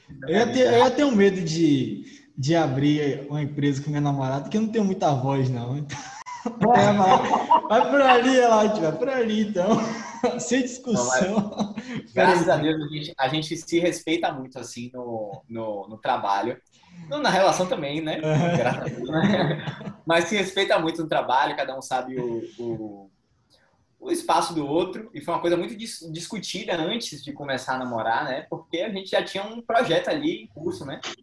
E graças a Deus ela é muito madura, eu me considero muito maduro também para separar as coisas e a gente tem um engraçado que a gente no WhatsApp, por exemplo, a gente tem a nossa conversa e tem o grupo do, da, da agência. Uhum. E o, o jeito que a gente se trata no grupo da agência é totalmente é, diferente, né? Bem mais formal, assim, para duas pessoas diferentes. Uhum. Mas é algo que foi natural justamente por saber separar essa, essa questão do trabalho, né? Rapaz, uma, uma, coisa interessante que eu já percebi, não sei se vocês já perceberam. Tem uma vez, quando você está conversando no Instagram e no WhatsApp, às vezes no Instagram a conversa tá amigável e no WhatsApp tá brigando. Você já, teve isso aí? Você tá brigando no pessoal e chega no trabalho tá, tá de boa, tá em paz. É, velho, demais, demais. Tipo assim, demais, vírgula. É, Ju, graças a Deus, a gente briga muito pouco. Uhum. Mas já teve assim, tá, tá rolando um papo mais sério assim no, no, no WhatsApp e no Instagram tá mandando meme, tá ligado? É muito isso. Mas, tipo assim, eu, eu já eu, eu sou um cara que eu namorei minha vida toda, velho. Praticamente. Eu já tive três relacionamentos assim grandes. E já vivi muito isso. A gente vai tá quebrando pau no WhatsApp e no Instagram tá de boa. É, muito engraçado. A propaganda da gente aqui. Boa. Ah, é. Aí, enquanto o Zé vai lá arrumar as coisas, eu, eu ia fazer essa pergunta, achei que a gente ia para o caminho do DJ, mas você falou da parada de empreendedorismo. Qual que é, tipo assim, o sonho, tá ligado? Tipo assim, você tá. Qual, que é o objetivo de Peu? Tanto você pode até, até separar um pouco do, do Peu é, artista e do Peu empresário. Qual que é o seu objetivo assim, de vida, do próximo passo? Porque você falou, você é muito novo, sete anos já de carreira e já, já fez, realizou várias coisas localmente. Tá Tem alguma coisa que você ambiciona ser nacional, virar artista de verdade? Obviamente tem artistas hoje que coordenam a própria carreira, a gente tem um exemplo dele, desses, é, porque ela é, mais, ela é empresária, mas também tem a parte artística dela ali. Qual que é o seu sonho dela? Qual que são os próximos passos também que você está imaginando aí é, na sua carreira? Cara, é, assim, eu tenho, né, o, o, a curto prazo, seria realmente o crescimento desses projetos que estão em curso hoje. Eu sou um cara que já acho que deu para perceber que eu sou muito generalista, assim. Eu, eu não, não acredito muito na especialidade, tipo assim. Eu acho que quanto mais generalista as pessoas forem, mais bem-sucedidas nos negócios que elas têm, elas, elas vão ser. E o mundo, o século 21, tá aí para isso. Se você tem um, um, um e-commerce, se você é bom em marketing, é bom em rede social, e é bom em, em sei lá, em digitar, em, em, fazer texto, você consegue pegar essas habilidades e colocar num lugar. Eu tenho dimensão das coisas que eu sou bom e eu utilizo isso para fazer novos negócios, né, e ter outros empreendimentos. Então, assim, eu pretendo não parar com essa, com essa é, é, de ser generalista, mas como eu tenho algumas prioridades, por exemplo, a minha carreira é a minha grande prioridade. É, eu não vou colocar os meus outros negócios acima dela. Isso é algo que eu tenho bem, bem é, presente na minha, na minha mente, assim. É, o que eu penso é crescer e fazer com que esses outros negócios ajudem uns aos outros.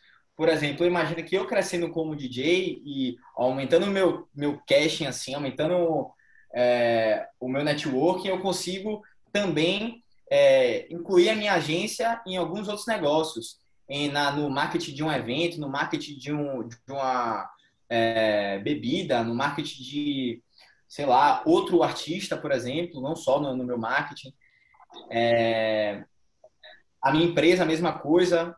Eu tocando em, em outros eventos, eu posso começar a vender também a minha estrutura e a minha iluminação para esse evento. Então, meu, meus negócios são muito voltados a coisas que se relacionam e que eu, eu acho que um vai ajudando o outro, de certa maneira, mas eu acredito que o meu pilar sempre maior vai ser a minha carreira, né? Que é o que eu tenho mais sucesso também.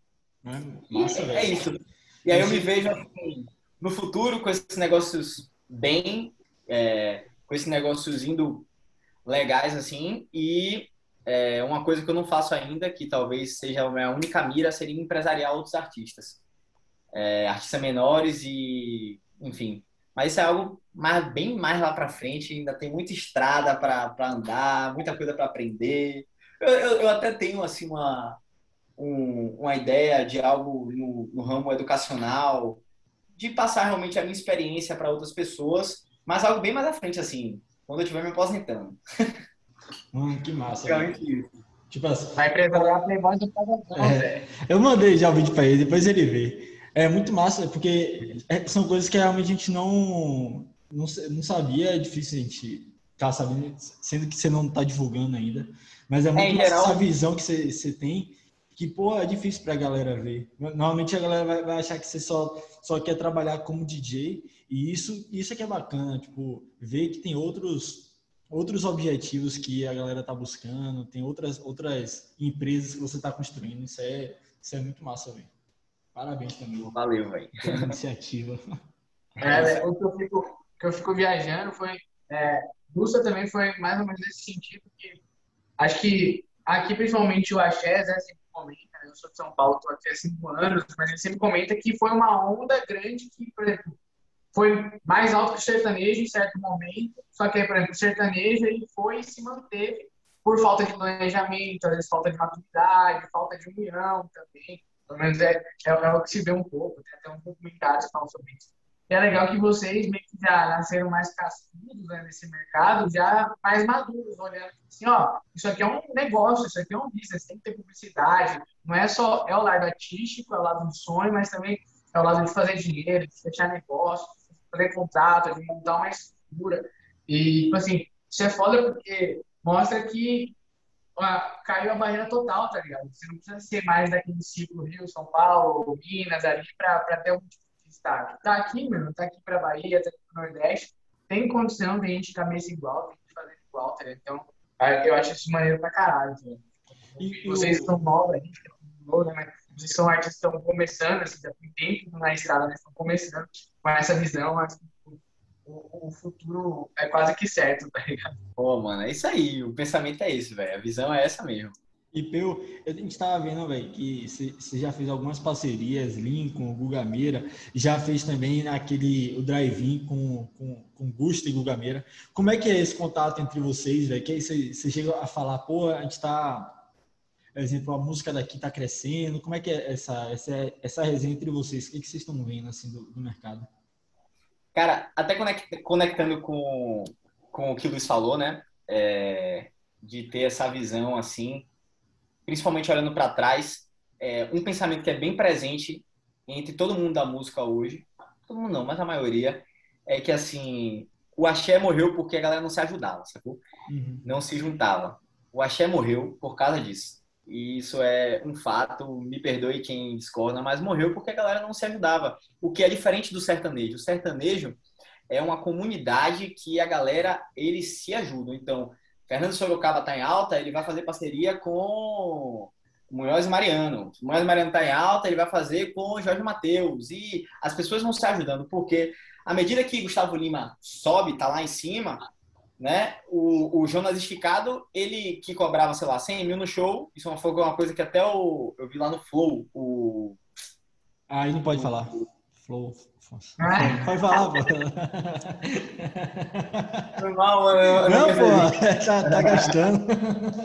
Mas, ó, ó, mas o... Como é, como é o nome daquele, daquele, daquela dupla sertaneja que canta Eu vou fazer um leilão, quem dá mais... César Menotti, pronto. O, o Menotti, Menotti que falou, né? É, quando o Gustavo Lima tá vendendo o show dele lá a, sei lá, 500 mil, o cara que, o cara que quando sai de, de 300 para 500, Jonas Esticado, que vendia o show dele a 100, ele vai vender a 150 e o cara não vai nem reclamar, entendeu? Então, tipo assim, um cara que, que sobe, ele puxa o mercado todo.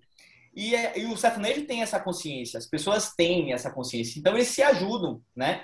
O que não aconteceu na Shell. A Shell era um cortando o outro, o empresário pagando para a, é, a, a, rádio não tocar a música da outra banda. Isso é uma merda, acaba com o negócio, acaba com, com a cena, né? Uhum. E eu tenho essa, esse pensamento muito, muito forte. graças a Deus, Guga, Gusta, Lincoln, que já é um cara de outra geração, mas que pô, tem esse pensamento muito muito forte também, é um cara que abraça a gente demais, principalmente essa galera que está vindo da nova geração. Um beijo, professor Lincoln. então, é, eles têm essa, essa, essa visão, eles têm esse pensamento. Então, eu, Guga, Gusta, é, Alafaia também, que, que é ex-banda de Gusta e que tá aí com, com, com novas, novas é, no, novos vocalistas e tal. É, deixa eu ver quem mais aqui. Planzo, Rafa Diá, é, de GLA, por exemplo, são, são artistas né, que estão aí na cena e que se ajudam, a gente realmente se ajuda, a gente quer que o outro cresça por ter esse pensamento. Então, essas parcerias acontecem de maneira muito natural. É, tem um pouco do business, lógico. Eu tenho uma estratégia, por exemplo, é, na minha carreira, como todo artista tem, de buscar e galgar as parcerias corretas, até porque você tem um algoritmo ali no, nas plataformas de música que se você tem, tem tá sendo ouvido e está com parcerias boas, você também pega um pouco dos ouvintes dessas outras parcerias. Isso é uma estratégia usada pela própria Anitta, né? É, ela cresceu muito internacionalmente com essa estratégia. Então você tem o lado do business, mas é muito bonito assim e muito é, legal de, de saber que na, nessa geração e nesse núcleo aí que, de Salvador, DH8, Guga, eu e todos esses artistas que eu falei, acontece de maneira muito natural. E isso, com certeza, eu não tenho dúvida que quando voltar aí, vai servir para aumentar o, o, o, a cena aí e aumentar o mercado. E perdoe os outros artistas que eu não falei aqui, lembrei de Calil aqui agora, Lucas Rezende, que está lá em São Paulo. Uma série, né, de amigos, enfim, mas não dá para falar todos aqui. Mas todo mundo aí, fica tocado. Avisando, vai cair de novo aqui, por causa do tempo. Vou até cortar essa parte. Voltar já com outro quadro que a gente está, que é pergunta de brother. Vou te encaminhar aí, aí você, você vai surpreender com o que a gente conseguiu, viu? Nossa equipe foi atrás. Você não, você não imagina quem a gente conseguiu. É o áudio do Pelé? Você colocou? Não, é o outro. Neymar, Neymar falou? pô, Neymar é meu brother, pô. Aí, Você, você consegue escutar aí? Vou escutar. Fala, galera. Beleza? E aí, seu Zé? E aí, Natinho? Fala, meu mano Pedro Chamusca, irmão. Saudades. Pergunta é a seguinte: a clássica e clichê. Quem são hoje suas principais referências, irmão? Artisticamente falando. Tamo junto. Abraço, velho. Pô, eu não consegui identificar a voz, velho. Foi Gui Fumode. Não sei se Porra, bom, falei, falei, do, falei do curso de, de, de, produção. Gui foi meu professor, pô. Gui foi meu professor. Isso, cara, aqui atrás. Sensacional, velho. Gui é um cara, pô, sangue bom demais, é, esforçado no que ele faz e, assim, sempre disposto a ajudar, assim. Até, até hoje, quando eu preciso de alguma coisa, assim, uma dica, alguma... Me salve aí, Gui. Ele, pô, me salva. Inclusive, minha, minha, minha entrada dos meus shows foi ele que fez. Ele que fez pra mim, velho, e eu uso até hoje. E, porra, Gui, abração, tamo junto. E peraí, eu, vou, eu já esqueci a pergunta já. Oh. E aí, seu Zé? E aí, Natinho? Meu mano Pedro Chamusca, irmão, saudades. A pergunta é a seguinte: a clássica e clichê. Quem são hoje suas principais referências? Artisticamente falando. Abraço. Pronto, principais referências. A primeira e clássica sempre que eu falo, não poderia ser outra, é o Coroa, meu pai. é, meu pai não tem trabalho autoral, mas ele é uma referência assim do que ouvir, né, de como como enxergar os ritmos. É, meu pai, ele, ele por ser um, um cara que trabalha em evento privado, né? Ele é o cara que toca de tudo. E ele que me deu muito essa cultura de saber apreciar os diferentes estilos de música e de saber sentir né, o momento da pista para tocar é, cada estilo e, e, cada música. Então, ele é a minha principal referência. A segunda, como DJ, eu poderia dizer que Dennis, é, por ser um cara assim que revolucionou o, o DJ, principalmente no funk, a figura do DJ no funk, não só como cara que tá lá e que canta também, mas é, a, as, a, textura e, e, e, os ritmos, os timbres do funk, ele é um cara que tá lá desde o Furacão 2000, pô. Ele, ele produziu Dança da Motinha, produziu...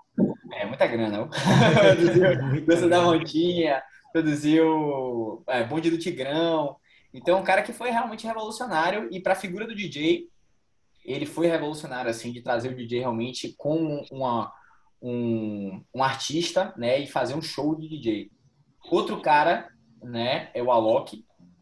Eu, eu, não, eu não sou tão influenciado tanto pela, pelas vertentes que o Alok toca, de, em termos de sonoridade, mas é, em termos de, de carreira total, assim, o Alok com certeza também se o Dennis revolucionou no funk, ele revolucionou de uma maneira geral no Brasil. Você não tinha nenhum outro DJ antes no Brasil é, indo no Faustão, é, saindo em notícia na Globo, nenhum DJ brasileiro.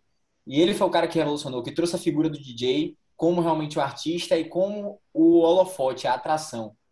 E o Alok é um cara foda, velho. Foda mesmo. Ele, ele é um, porra, um puta de, tem uma puta de uma vivência e é um cara, assim, um ser humano de, de se espelhar mesmo. Então, acho que seriam minhas principais referências. Denis Alok e, e meu pai, né?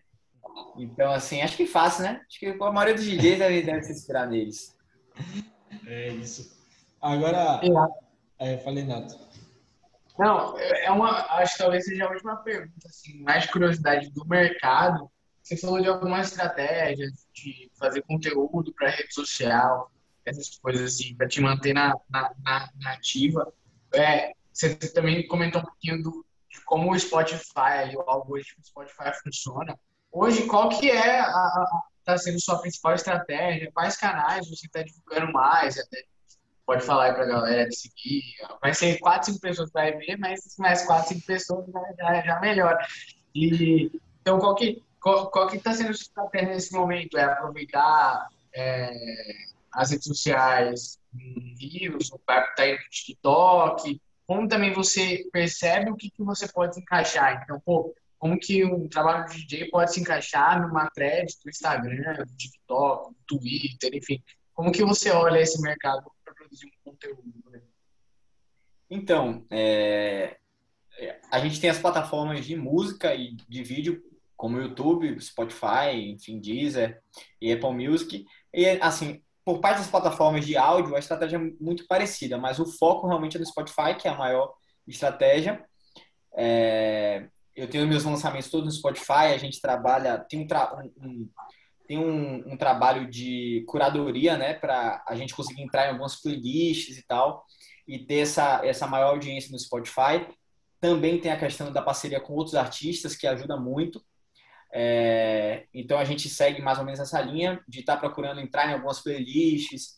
É, eu faço muitas playlists também. É uma maneira de eu levar conteúdo lá para minha para meu para minha rede social, para o Instagram. Ó, oh, galera, tem uma playlist nova lá no Spotify e de tirar um pouco a galera lá do Instagram e ir lá para o meu perfil do Spotify, porque tem muita gente que ouve as músicas mas não segue, né, no, no Spotify. E é muito importante para os artistas a, a, a, pessoa seguir, porque o algoritmo entende que aquela pessoa está sendo relevante e a música vai aparecer também para mais pessoas. É, Apple Music, Deezer, a estratégia é bem parecida, mas como o Spotify é o, é o, foco, eu ainda não, não, não mexo muito na Apple Music no Deezer, apesar de todos os meus lançamentos estarem em todas as plataformas digitais. É uma coisa que eu tenho que, que melhorar, inclusive. No YouTube, é, no YouTube eu tô com uma tô com uma estratégia agora, né, de trazer mais conteúdos lá para o YouTube. Hoje você tem algumas lives que eu fiz na quarentena, você tem os meus clipes, mas eu não tenho assim uma uma constância no YouTube. E isso é extremamente importante para você crescer, né? E aí eu tô começando uma nova estratégia de trazer conteúdos mais densos, assim, sets, é, até mesmo aqueles conteúdos que eu faço no Instagram ali de 30 segundos do Reels, mas de levar para o YouTube também com, com outro corte de câmera, algo realmente mais, mais trabalhado, mais extenso. E o principal, não tem como não ser, é o Instagram e hoje o TikTok. É, quando a gente fala de Instagram, é realmente a, a, grande plataforma que a maioria das pessoas, principalmente do meu nicho, está conectada.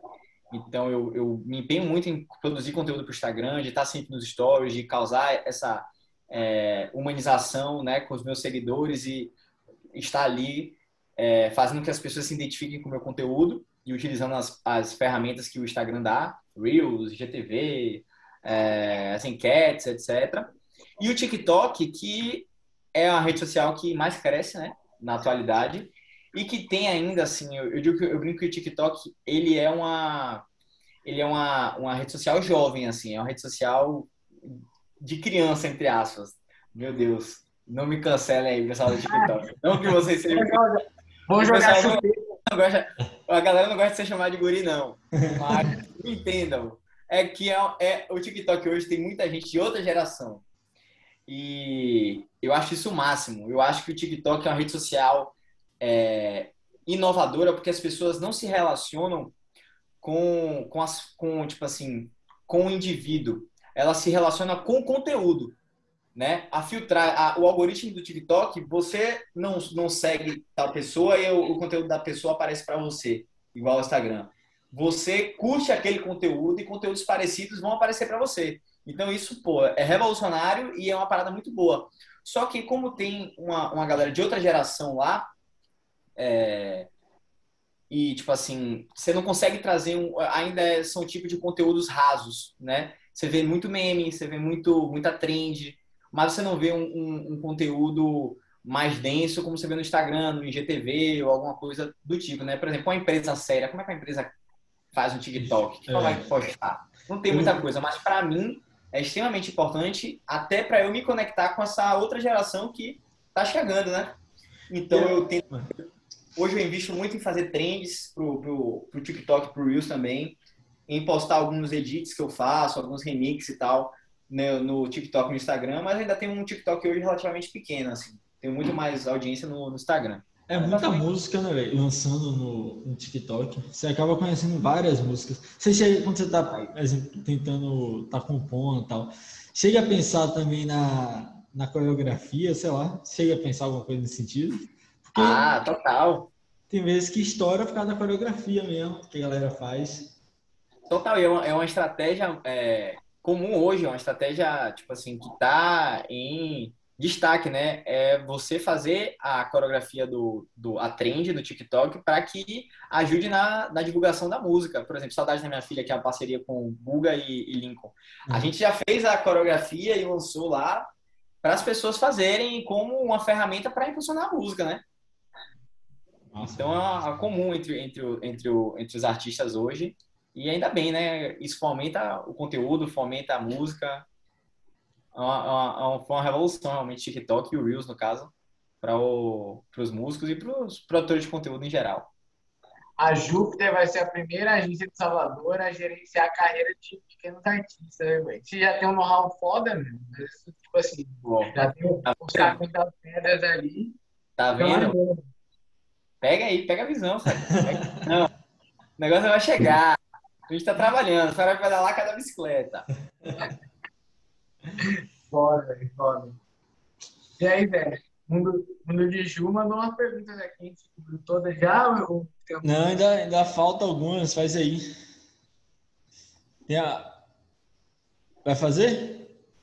Largue você aí, meu pai. Peraí que eu tenho que abrir aqui. Uh, mas fora, fora essa visão de mercado que você trouxe, principalmente para a galera que está começando, tá Porque tem muita gente que tem dúvida de caminhos. Tipo, acho que é só compor uma música igual, sei lá, sertanejo, igual a Marina Mendonça faz, uma música parecida com o mesmo tema, é só largar de qualquer jeito e explorar. Tem várias maneiras de entrar no mercado. Tem as rádios, querendo ou não, ainda é um caminho para você se proliferar. Tem as redes sociais, que é uma, é uma maneira mais barata, não é talvez a mais fácil, gerar conteúdo, tem que ter constância, tem que ter tudo aquilo acontecendo. Mas é, é, é que nem. Confunde-se muito o artista a, a, a, ter um trabalho diferente das pessoas, mas é um trabalho de, de empresariado, de marketing gigantesco. É, é muito mais que um produto, porque você tem que estourar nacionalmente, tem que estar sempre inovando, então isso se aprende pra caralho. Exatamente, exatamente. Vamos, ó, vamos lá de pergunta de Mundo da Ju. Tá, tá, tá ligado aí, né?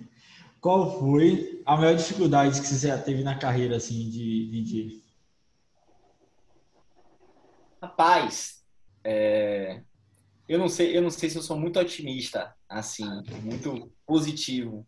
Uhum. É, mas eu sou muito tipo assim, se alguma coisa está acontecendo, está acontecendo porque tem que acontecer, é para é, me evoluir de alguma forma. Então eu costumo não ver muito a, as coisas numa ótica de um problema e sim de uma oportunidade de melhorar em alguma coisa. Eu acho que por essa visão eu não considero que eu tive muitos problemas assim na minha carreira, mas já já tive assim contato com pessoas e relações profissionais com pessoas que é, por não compartilhar da mesma índole que eu ou coisa do tipo, já fizeram coisas que me desagradou e que em um certo momento até me deu certa insegurança. Mas essas coisas passaram, né? E se eu pudesse, assim, é, tipo assim, eleger um problema, não seria nenhum problema específico, assim, poxa, é, eu é, fui roubado e perdi todos os meus equipamentos. Não, nunca aconteceu algo assim marcante, mas foi um problema geral do mercado. Essa, realmente essa questão é, das pessoas ainda, por mais que como eu falei, essa geração tem um pensamento diferente, mas ainda existe um mercado que não se ajuda, né? É, no geral.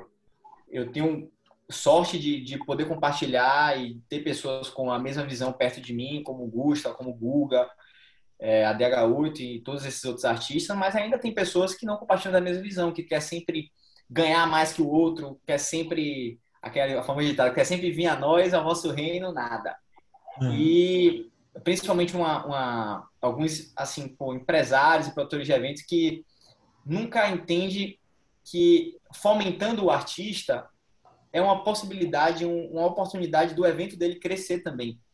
Então você se depara com sempre alguns produtores sempre querendo aquela bolacha quebrada, é, cachê pequeno, é, não dando condições de uma apresentação ideal, porque assim eu posso até ter um cachê menor, mas se eu tiver pô, um bom produtor de palco lá para me atender, um bom equipamento de som, uma boa iluminação, são coisas que me possibilitam depois vender o meu show melhor. Eu vou, vou tirar Sim, foto lá, vou fazer vídeo. Então, são coisas que me permitem vender melhor o meu show e, consequentemente, aumentar a, a minha popularidade e poder também fortalecer o meu nome para que quando eu volte a tocar no evento desse cara, eu possa levar mais gente, o evento esteja estourado. E tem alguns produtores que não têm essa cabeça, tá ligado? O cara só tá pensando no momento ali e não fomenta o mercado, não investe naquele artista que pode virar um grande parceiro. Entendeu? Para que o evento dele tenha popularidade e, e cresça também. Uhum. Ô, Pio, você falou de, de gosto e tal, dessas parcerias que hoje já rola. Tem algum artista assim que você fala, pô, esse cara aqui, eu quero fazer uma parceria com ele, tipo assim, tô trabalhando, correndo atrás para isso aí. Tem esse cara que você ou esses, essas pessoas que você, você sonha assim? Ó, tem muitos, é, principalmente assim, que, os que estão mais em, em, em os que estão, tipo assim, mais, que são mais populares em si, é, tem alguns, né, que eu, que eu admiro. Tipo, Pedro Sampaio é um cara que eu admiro demais. Demais mesmo. É, Léo Santana é um cara que eu acho também que, pô, conseguiu levar o pagode de, a nível nacional de uma maneira que é, poucos fizeram. Acho que o mais próximo foi Chan e Harmonia, que conseguiu fazer assim. E Léo, depois de anos, conseguiu levar de uma maneira porra, absurda. E está hoje entre as principais paradas, está hoje é, fazendo as principais parcerias, é, tocando nos melhores lugares. Então, ele é um cara que eu gostaria de fazer uma parceria, mas tem muita gente talentosa, né? É, aqui, como o Digo, é um, é um cara, é um artista que está começando um trabalho assim autoral, né? Ele já foi de algumas bandas aqui em Salvador, mas está trabalhando tá começando um trabalho autoral e é um cara foda musicalmente assim. É, ele é compositor inclusive de diversos sucessos, é, abaixa é, abaixa que é tiro, é, contatinho é dele, ele é de Nobre. São são compositores foda assim. E Digo tem um trabalho autoral que é foda, eu gostaria de fazer uma parceria com ele. Tô na, namorando uma parceria com vou chamar de menino, mas não é muita diferença de idade, não. Mas é que é Delute, não sei se você conhece o Lucas Delute. Uhum. É, pô, um menino foda, talentosíssimo, é, produtor de conteúdo nato, porque o cara broca nos conteúdos que ele faz. A gente já tá trocando ideia e ele é um cara, porra, que tem um talento enorme. Eu gostaria muito de fazer uma parceria com ele. E acho que é, daqui seria mais essa, essa galera, assim. Massa, massa. E, e, o, e o, o artista desse cenário que você conheceu, que você falou, ou, ou que você decepcionou, não, não precisa falar que decepcionou, mas tem aquele que você falou, pô, esse cara é foda também, ele é resenha na, na vida pessoal. Se teve também uma resenha onde você encontrou esses caras lindos, tudo mais, que você anda mais próximo, teve uma resenha massa, que um show, uma parada assim. Quem foi que você conheceu e uma resenha legal que você pode contar? Pô, tem, tem, tem alguns que, graças a Deus, a, a surpresa foi muito boa. Não, não é, não porque eu achava que não gostava do cara ou, algo do tipo, mas às vezes você tem uma visão muito deturpada, né, de, de algumas pessoas, principalmente por estar é, muito lá no holofote em si, né? Eu acho que às vezes você, você mesmo tem suas crenças e você coloca em cima de, dessa pessoa, né? E Lincoln é um cara que, assim, por, por tocar muito no mercado de 15 anos e as, as duas medidas, ela toca muito em 15 anos, eu sempre tive um contato com ele e ele sempre foi assim uma pessoa sensacional é, de receber, de atender, de falar, de trocar ideia. E depois que a gente fez a parceria, só aumentou assim. E uma coisa que eu brinco, eu vou mandar um abraço aqui, que não é que, como eu falei, não é que eu achasse que fosse uma pessoa ruim ou qualquer, qualquer coisa do tipo, mas às vezes a gente coloca uma crença na pessoa e eu tive uma surpresa muito boa é, já sabia que era uma pessoa boa, mas vi que era uma, realmente uma pessoa assim muito legal, que é Rafi Pipo, né? Eu, tive, eu, eu assim me aproximei de, de Pipo recentemente e pô, um cara também, Rafa, pô, super dedicado no trampo deles. Eu tava tocando numa boate na, na Doca, não sei se vocês conheceram daqui de Salvador, que Pipo era sócio. E, pô, são caras também que investiram muito, assim, no meu trabalho de de estar tá me chamando lá para tocar na boate, gostam muito do meu som, então, pô, são pessoas assim muito muito legais e que eu tive um prazerzão assim de conhecer, velho. Aí já conheci outras pessoas também, já, o já é um cara, porra, já é um cara sensacional, velho. Já é um, é um, cara que minha energia é muito boa, tive assim, não, não aprofundei muito o, o, o contato, tipo assim, não, foi mais um, um negócio de conhecer, trocar uma ideia rápida e, e sair, mas também um cara de energia boa demais e, sei lá, tantos outros. Eu, eu, nunca troquei uma ideia com o Saulo, mas dei um abraço em Saulo e, pra mim, foi uma das melhores coisas da minha vida, tá ligado? É isso, velho. Irado, irado, velho. Eu acho que, pô, eu só tenho que agradecer, velho. Assim, a gente conversou sobre tudo praticamente, carreira profissional, de DJ, mundo artístico, empresarial, a gente, acho que descobriu muito mais sobre você. Acho que também foi uma resenha massa. Espero ter sido legal também trocar esse papo, que você não tem nem, nem visto meio que o tempo passar, a gente só trocando ideia de brother. Quando isso aqui também der uma acalmada, vou te levar num botequinho, é que a gente vai, o point, pra tomar um sentadinho, um set. Você vai no point? Oh! Júlio César? É isso ah, mesmo. Mas não, Pronto, nesse exato momento, eu estou em frente ao ponte, porque eu moro em frente ao ponte. Ah, Oi, mas então você já viu a gente aí? Ah, não é Eu moro em frente ao ponte, velho. Em frente, em frente, mano. Em frente, aqui, ó. Eu abro essa janela aqui, tá o ponte aqui embaixo. Eu ainda moro no terceiro andar. Ah, então você já, já pegou o queijinho com os coroas que tem aí. Ah, demais, mano. Demais. Muito massa, muito massa. Vamos, vamos tomar uma cervejinha mesmo quando voltar. Hum, fechou, então. uma ideia, velho. Mas te fuder, velho. Aqui no finalzinho, a gente sempre tem um, um, um como se fosse um, um bilhete que você passa para a gente, uma recomendação.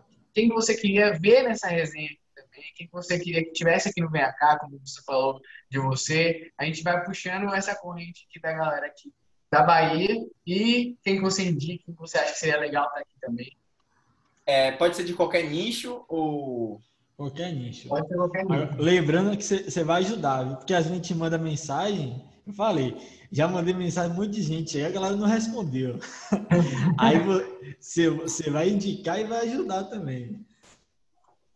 Ah, ó, vou começar indicando meu amorzinho, porque acredito que ela tem muito a acrescentar. É uma, é uma, é uma menina muito dedicada, é uma menina é, muito inteligente e que é de um, de um nicho, né, que cresce muito, é, que é a influência. E eu acredito que ela tem muito a acrescentar e até inspirar outras meninas e, enfim, que e meninos também, lógico, que querem saber um pouco mais desse mundo da influência e de conteúdo e tal.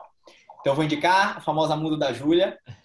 É, é, de. de bom, tem, tem limite de pessoas para indicar? Rapaz, não tem limite não, irmão. Você, vai, vai ajudar mesmo depois? Vou indicar, vou indicar o Delute, que é um menino sensacional, produtor de conteúdo nato e de um talento enorme. E vou indicar também, meu Deus, se eu pegar alguém diferentão assim. Pronto, vou, vou indicar um cara que eu acho sensacional, que é Peu, da Red. Não sei se vocês conhecem. Peu Magalhães, da Red. Vou indicar um cara foda, tem uma, uma vivência absurda. Meu amigão, Peu, tamo junto. E eu acho que é um cara que tem muito a acrescentar aí no mundo de, do empreendedorismo, de gestão, de lifestyle, culinária. Vou indicar Peu aí. Tá convocado. Mundo da Júlia, Delute e Peu. Seguinte, terminando aqui agora, você quer agradecer, mandar um abraço pra galera. É, diga aí, velho, se, se, se, se despeça aí da nossa audiência.